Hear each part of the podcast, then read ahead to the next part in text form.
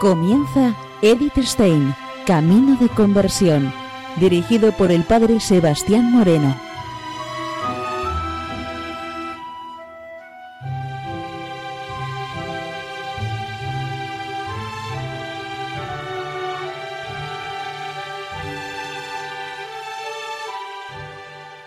Muy buenos días, nos de Dios. Seguimos conociendo a Edith Stein, Camino de Conversión. En esta emisión de hoy vamos a ver a Edith en Espira y también en la abadía de Beuron. Edith por fin es católica. La conversión ha transformado totalmente su vida y ante la grandeza del don recibido se siente al principio desorientada. En una carta con fecha del día 12 de febrero de 1928 nos dice ella lo siguiente. Durante el tiempo que precedió a mi conversión e incluso un buen tiempo después, tenía la convicción de que llevar una vida religiosa significaba el abandono de todo lo terrestre, para vivir solo en el pensamiento de las cosas divinas.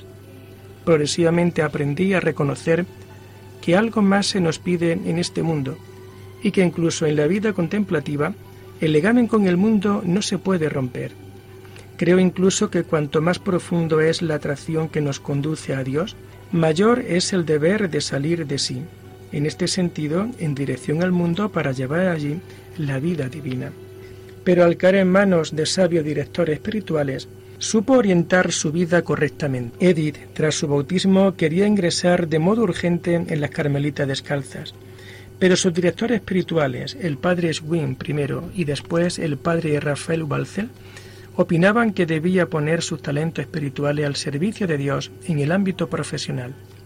Los directores espirituales le van a poner un largo tiempo de espera, pues durante diez años le dijeron que no accediera al claustro.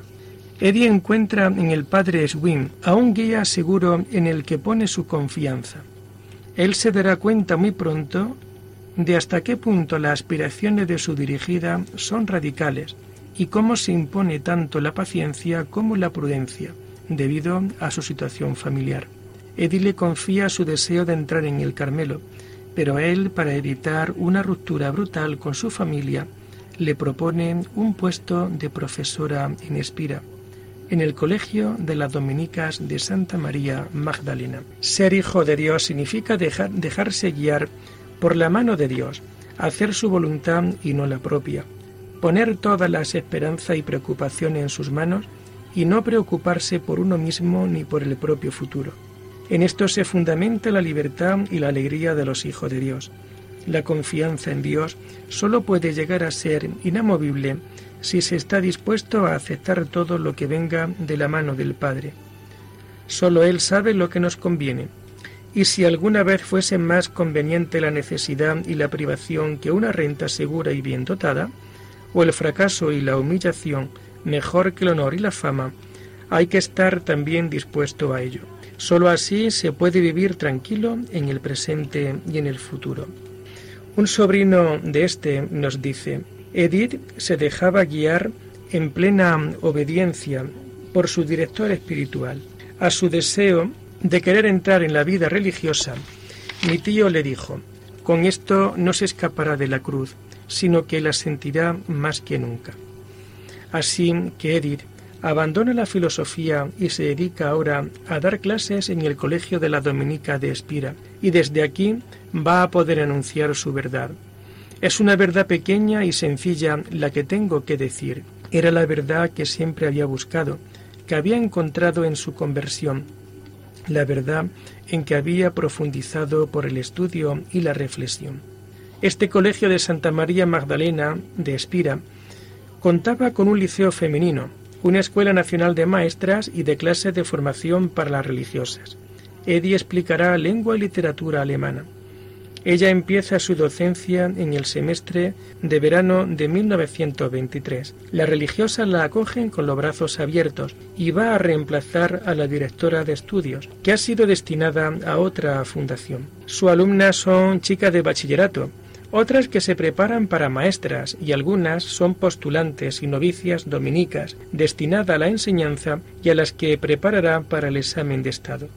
En el convento de Santa María Magdalena de Espira Estuvo Edith durante ocho años y se siente feliz de actuar y de vivir dentro de una atmósfera espiritual y conventual. Vive estos años envueltos en el silencio, en una constante búsqueda de ocultamiento y de pobreza. Su carrera tan prometedora experimenta ahora un parón. Ahora busca a Dios desde un nuevo plano, y es que descubre a Dios más profundamente en su alma y en las almas de los prójimos, a ella encomendados.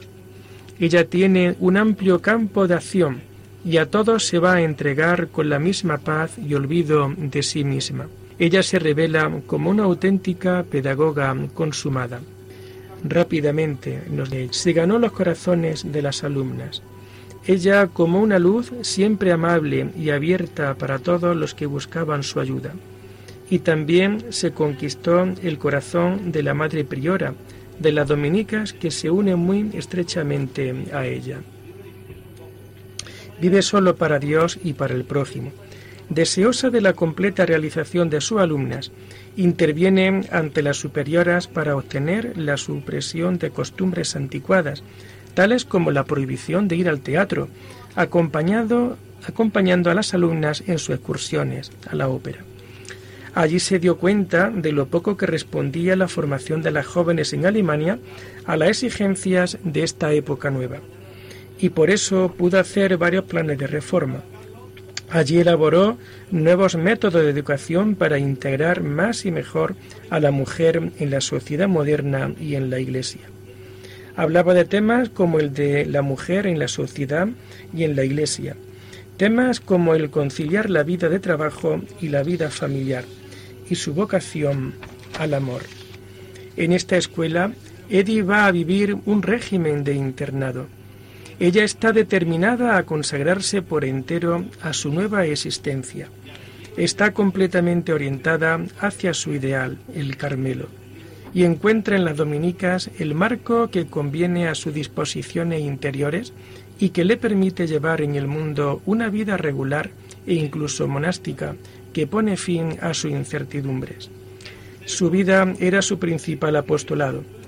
Misa, oficio divino, horas y noches enteras pasadas ante el sagrario, su misión de profesora.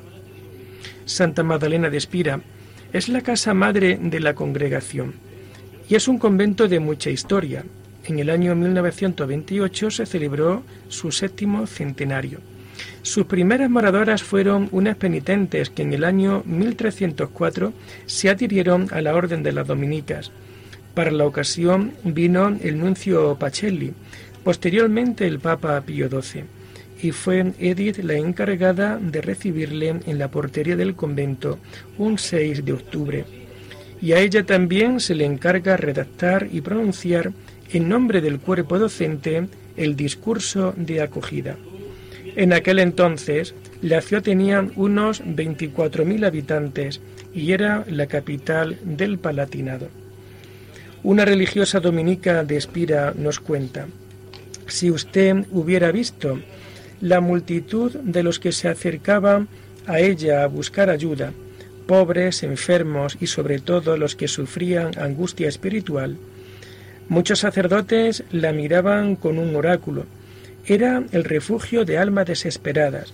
Incluso había logrado aliviar almas que los mismos sacerdotes y directores espirituales daban por perdidas. Solo Dios, nos dice Edith, Sabe para cuántos fue ella ayuda, consejera, guía y a cuantos alivió en las necesidades del espíritu y del cuerpo. La concurrencia era grande, su correspondencia muy extensa. Siempre tenía tiempo para los demás. Su principio era la necesidad espiritual del prójimo y el amor es el fin mismo porque Dios es el amor. Edith es feliz en Espira. Allí va madurando su personalidad cristiana y católica. No solo quiere instruir, sino que quiere educar a las alumnas. Un testimonio de Gretel Chris nos dice, ella era pequeña pero agraciada en figura, de cara más bien pálida y con el cabello partido. Un hoyuelo profundo en la barbilla hacía su rostro un tanto interesante. Su porte era generalmente serio y sus ojos se mostraban frecuentemente como tristes. Sin embargo, podía reír cordialmente con nosotras. Su figura irradiaba algo que nos conmovía y cautivaba interiormente. Y es que ella se sentía muy a gusto y segura en la casa de las dominicas. Con frecuencia tomaba parte en la oración de ella. Varias veces al día se la había recogida en profunda y contemplativa oración, arrodillada en un reclinatorio en una esquina cerca del altar.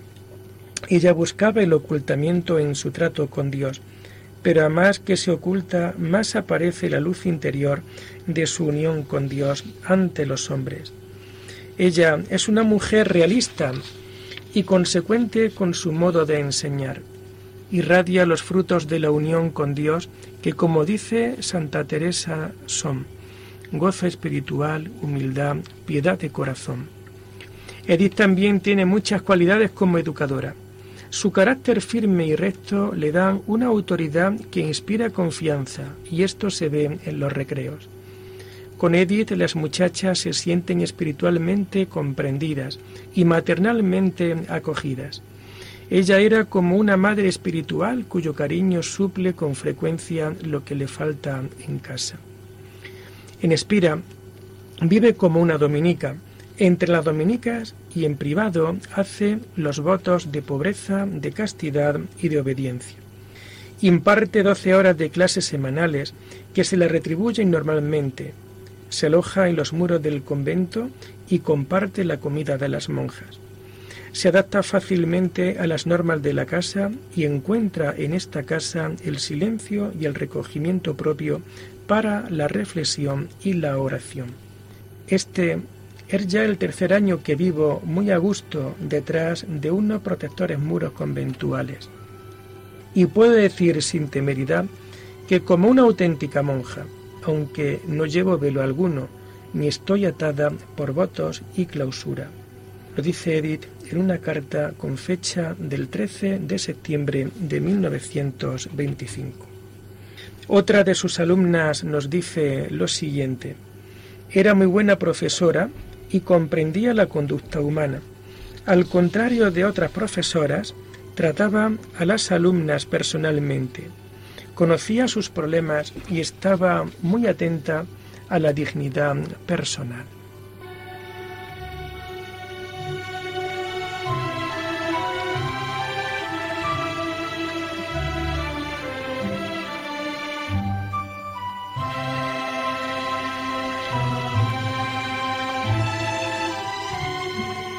Y seguimos con Eddie Stein, Camino de Conversión.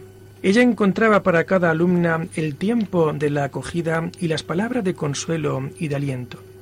A una alumna poco dotada que se siente desolada por sus limitaciones, le prodiga consejos llenos de delicadeza. No mida lo que sabe por lo que puede decir. Lo que haya asimilado obrará en usted y usted lo irradiará aunque no lo pueda expresar en palabras. Con todo, debe esforzarse por aprender y hablar con mayor soltura. Si nos ponemos confiadamente en las manos de Dios, podemos esperar fundamentalmente que Él se complacerá en hacer algo por medio de nosotros. Usted tiene la palabra. Nosotras no necesitamos observarnos ni medirnos. Repare en que esos hombres que usted pudo conocer y que le parecieron acercarse tanto al ideal prototípico del cristiano, son, vistos desde dentro, exactamente tan pobres y tan poco seguros de sí mismos como usted. Hay un testimonio de la madre surcalista en la posición que nos dice, respecto a la oración, me dijo Edith personalmente, para la oración me he tomado siempre el tiempo necesario. Él nos espera para acoger todas nuestras cargas, para consolarnos, aconsejarnos, para ayudarnos como el más fiel y siempre amigo. y en una carta con fecha del día 12 de noviembre de 1928 nos dice, Mi vida comienza nuevamente cada mañana y acaba cada noche. Por eso yo no tengo ni planes ni proyectos. Ciertamente, esa forma parte del trabajo diario. Lo que quiero decir es que no tiene que existir la preocupación por los días que aún tienen que llegar. Y en otra carta nos dice, importa mucho procurarse primeramente un rincón tranquilo en el que de tal manera una pueda relacionarse con Dios como si nada existiera. Y esto a diario.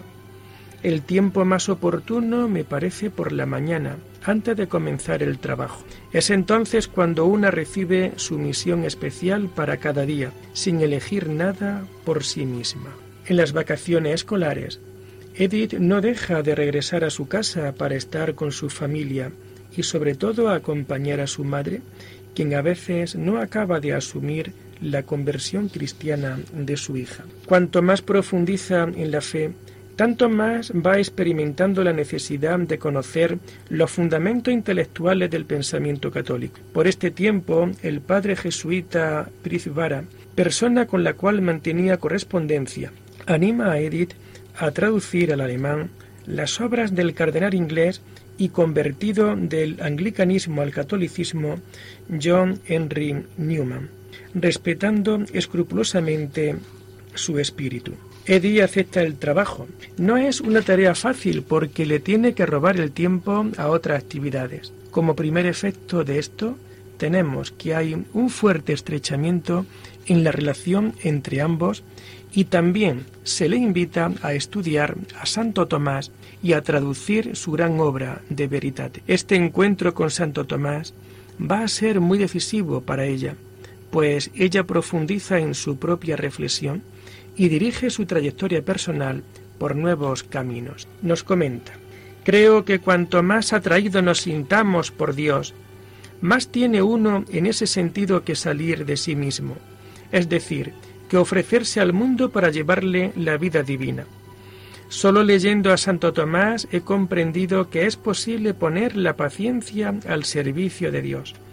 Y eso es lo que me ha decidido a volver a entregarme con seriedad al trabajo científico. El descubrimiento del pensamiento tomista la lleva muy pronto a plantearse en clave de comparación la cuestión de las posibles relaciones entre la fenomenología y la filosofía tomista. El padre, el padre es el que la va a introducir en el mundo de las conferencias y le organiza giras de conferencia. Nos dice, tan pronto tengo que dar conferencias en un sitio que en otro. Y además de las conferencias ando ocupado siempre en redactar montones de artículos.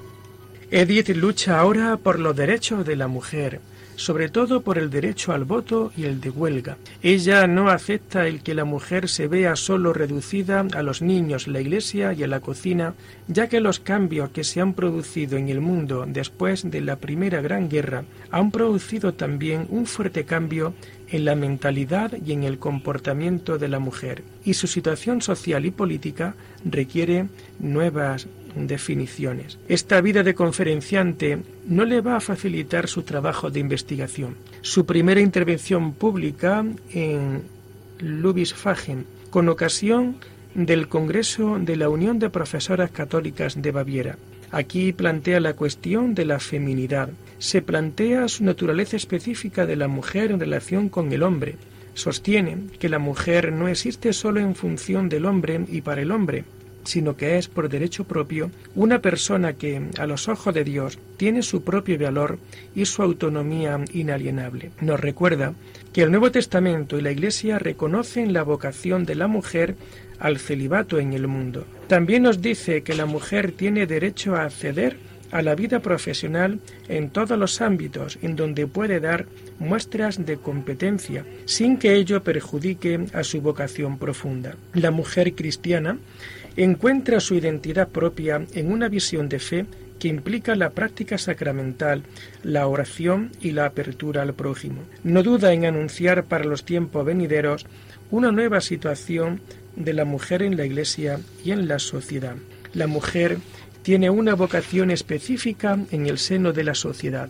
Sus conferencias hacen que sea llevada de un lugar para otro y las mujeres que la escuchan se reconoce en las situaciones que ella presenta en sus charlas. Y en medio de tanto ajetreo, ella nos dice, cada una debe conocerse lo suficientemente a sí misma como para saber dónde y cómo puede encontrar sus momentos de tranquilidad. Lo mejor, si es posible, es desahogarse un momento frente al sagrario y volcar allí todas nuestras preocupaciones. Quien no pueda hacerlo porque quizá necesita un poco de serenidad física, puede tomarse un respiro en la propia habitación. Y si esa tranquilidad exterior no fuera de ninguna manera posible, si no se tiene ningún lugar en el que uno pueda retirarse un momento, y si las obligaciones apremiantes nos privan de una hora de tranquilidad, entonces deberíamos al menos por un momento cerrarnos a todas las otras preocupaciones para poder remontarnos al Señor. Él está siempre allí presente y puede darnos un en un instante todo lo que necesitamos. Es una mujer de oración y sumerge su oración silenciosa y discreta en la oración de la comunidad eclesial. Encuentra en las formas clásicas de la liturgia, en la Eucaristía y en la oración del corazón sus caminos de unión con Dios cada vez más íntimos. El padre Swing muere en septiembre del año 1927 y ella se ve privada de su sabio director espiritual y en la desolación solo se apoya en la eficacia de la oración. Pero ahora Dios le prepara un nuevo hogar espiritual. El padre Prizubara le aconseja a Edith que por Semana Santa y por Pascua acuda a la abadía benedictina de Beuro. Ahora Edith inicia una nueva fase en esta abadía benedictina. Allí conoce al padre Rafael Balzer, quien asume su dirección espiritual. Edith se somete a sus consejos y obediencia. Aquí llega Edith por vez primera en la Semana Santa de 1928.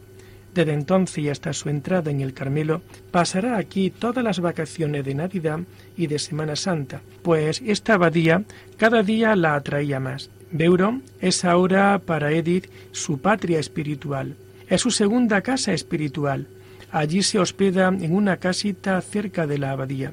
Esta casita le proporciona el silencio para el recogimiento que ella aspira y, si lo desea, la calma necesaria para el trabajo que ha emprendido, la traducción del diario y de las cartas de Newman. Por allí puede realizar grandes paseos. El padre Rafael está muy contento con ella.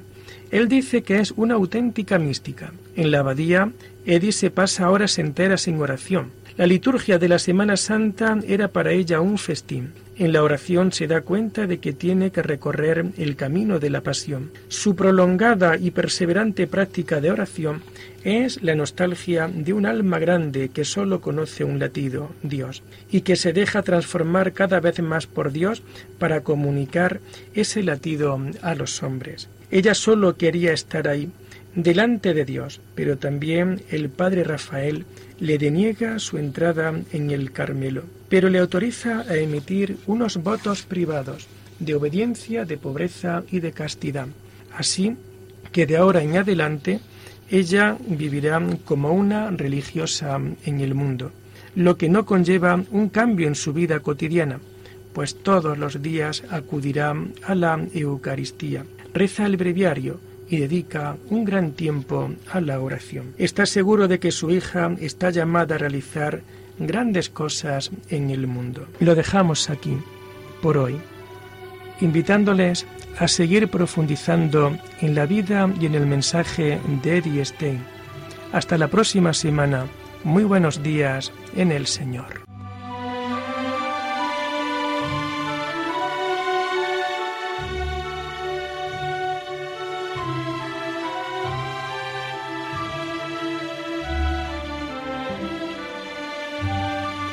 Han escuchado Edith Stein, Camino de Conversión, con el padre Sebastián Moreno.